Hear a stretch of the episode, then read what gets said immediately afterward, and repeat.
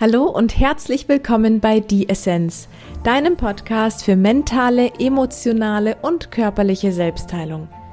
Heute möchte ich dir aufzeigen, wie sich Bewusstsein auf Materie auswirkt und dich daran erinnern, dass auch in dir noch sehr viel ungenutztes Potenzial vorhanden ist. Alleine die Arbeitsunfähigkeitsfälle sind in den Jahren 2004 bis 2018 laut Statistik von 0,6 auf 5,7 durch chronische Depressionen und Burnout dramatisch angestiegen. Doch ich möchte die Dramatik aus dem Thema herausnehmen und dir Hoffnung auf Heilung ohne Medikamente machen. Ich wünsche dir viel Freude beim Reinhören. Ich fange mal mit der schlechten Nachricht an, damit wir sie gleich hinter uns haben, denn du wirst sehen, wie unwichtig sie wird, sobald du die gute Nachricht gehört hast. Die schlechte Nachricht also ist, dass wir in einem Krankensystem leben, in dem wir Menschen oder in der schulmedizinischen Fachsprache ausgedrückt Patienten viel Geld bringen. Ohne kranken Patienten verdient kein Arzt und mit lauter gesunden und glücklichen Menschen würde das gesamte System zusammenbrechen. Die gute Nachricht ist, dass wir noch sehr viel unbekanntes Potenzial in uns tragen, welches uns von der Abhängigkeit befreien würde, wenn wir unser Bewusstsein schaffen zu erweitern und uns der eigenen Kraft hin öffnen. Dies ist keine einfache spirituelle Idee, sondern eine Idee, die bewiesene Wirklichkeit ist. Wenn du direkt jetzt an etwas denkst, was dir Angst bereitet oder dich stresst, wie zum Beispiel die Plandemie, in der wir aktuell leben, oder du eine andere Sorge in deinem Herzen trägst, dann wirst du direkt eine Veränderung in deinem Körper wahrnehmen, weil deine Stressgedanken im Gehirn einen Stressbefehl aussenden, wodurch Stresshormone durch deinen ganzen Körper gejagt werden. Der hormonelle Stresshaushalt beeinflusst wiederum deinen seelischen Zustand. Dein seelischer Zustand verändert sich durch die Verstärkung, du empfindest noch mehr Angst, sendest dadurch wieder Stresssignale ans Gehirn, Gehirn sendet Stressbefehle an den Körper und so weiter. Du siehst also, es ist ein Teufelskreis. Die Ausschüttung der Stresshormone wie Adrenalin und Dopamin schwächen zusätzlich dein Immunsystem und vergiften regelrecht deine Zellen. Energetisch betrachtet schwingt jede Zelle, und du hast circa 100 Billionen davon in deinem Körper, in einer sehr niedrigen, also negativen Frequenz. 100 Billionen Zellen sind im Stressmodus. Wie soll daraus nur Gesundheit entstehen können? Da hilft auf dem Teller auch keine Sprosse und kein Selleriesaft mehr. Eine gute Freundin von mir hatte sich damals sehr auf basenbildende Ernährung fokussiert und nach dem Essensplan schien sie alles bis ins Detail richtig zu machen.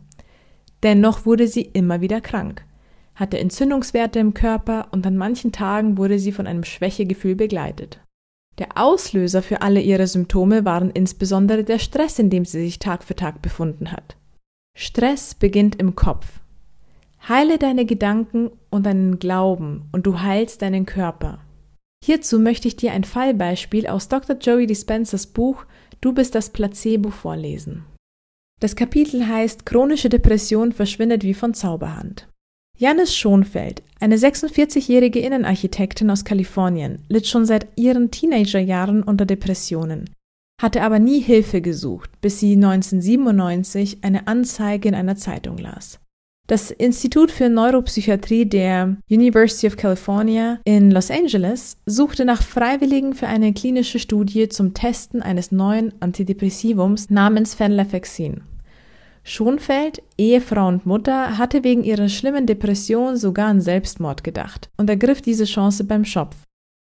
Bei ihrem ersten Besuch im Institut wurde Schonfeld von einem Techniker an einem EEG angeschlossen, um circa 45 Minuten lang ihre Gehirnwellenaktivitäten zu überwachen und aufzuzeichnen.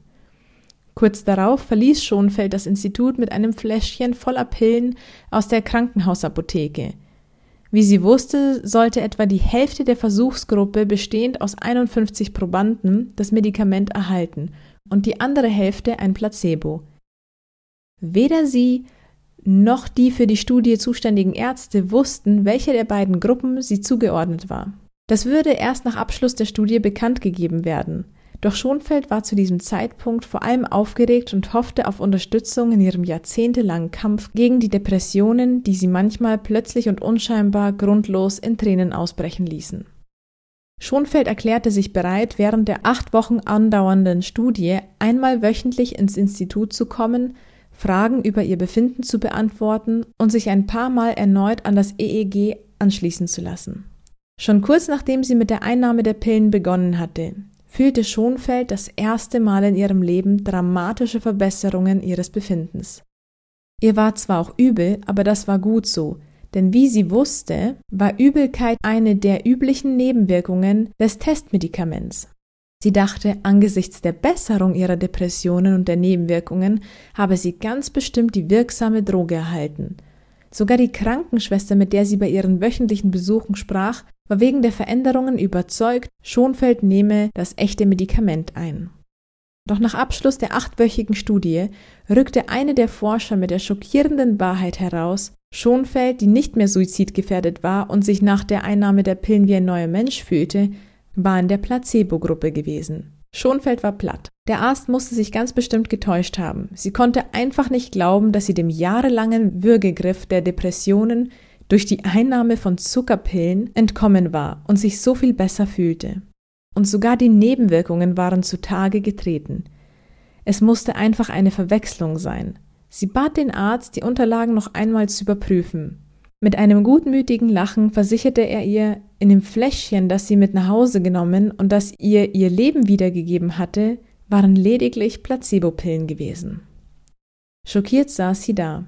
Der Arzt versichert ihr, auch wenn sie kein wirksames Medikament eingenommen hatte, bedeutete das keineswegs, dass sie sich ihre depressiven Symptome und deren Besserung nur eingebildet habe.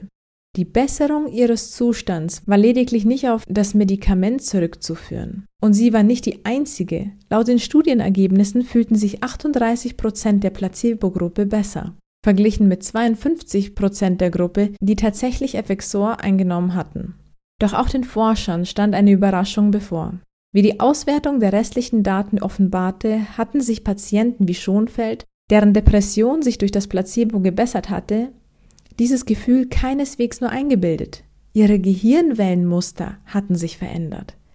Die EEG-Aufzeichnungen während der klinischen Studie zeigten eine signifikante erhöhte Aktivität im präfrontalen Kortex, welche bei Patienten mit Depressionen normalerweise sehr niedrig ist. Der Placebo-Effekt hatte also nicht nur Schonfelds Geist verändert, sondern auch echte physische, biologische Veränderungen bewirkt. Anders ausgedrückt, fand die Veränderung nicht nur in ihrem Geist, sondern auch in ihrem Gehirn statt. Sie fühlte sich nicht nur gut, ihr ging es tatsächlich besser, ohne ein Medikament einzunehmen oder sich anders zu verhalten, hatte Schonfeld nach Abschluss der Studie buchstäblich ein anderes Gehirn. Ihr Geist hatte ihren Körper verändert. Über zwölf Jahre später fühlte sich Schonfeld immer noch viel besser. Wie konnte eine Zuckerpille nicht nur die Symptome einer tiefsitzenden Depression zum Verschwinden bringen, sondern auch Nebenwirkungen wie Übelkeit hervorrufen? Und was bedeutet es, dass eine wirkungslose Substanz die Macht hat, die Aktivität der Gehirnwellen zu verändern und den Teil des Gehirns anzuregen, der bei Depressionen am meisten beeinträchtigt ist? Kann der subjektive Geist wirklich solche messbaren, objektiven, physiologischen Veränderungen bewirken? Was geht in Geist und Körper vor, damit ein Placebo ein echtes Medikament so perfekt nachahmen kann? Könnte dieselbe phänomenale Heilwirkung womöglich nicht nur bei chronischen psychischen Krankheiten, sondern auch bei lebensbedrohlichen Erkrankungen wie Krebs auftreten? Das war also das Kapitel aus Dr. Joey Dispensers Buch und ich wünsche mir, dass dir diese Geschichte noch einmal aufzeigt, dass bereits dein Glauben Berge versetzen kann. Du lebst in der Realität, in der du jetzt lebst, weil du an diese Form von Realität glaubst.